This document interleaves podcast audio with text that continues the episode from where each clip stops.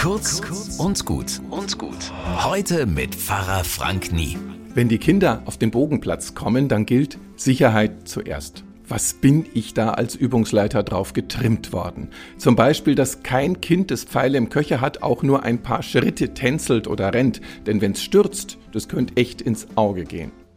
Gegenstände, mit denen man sich verletzen kann, also auch Waffen, die gehören unter Verschluss und nur in die Hände von Menschen, die damit sicher umgehen können, um ihre Verantwortung wissen und kein Risiko eingehen.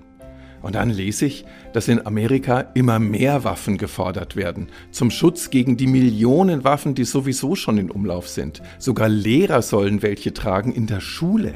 Und auch bei uns werden ähnliche Rufe laut nach Waffen zum Selbstschutz.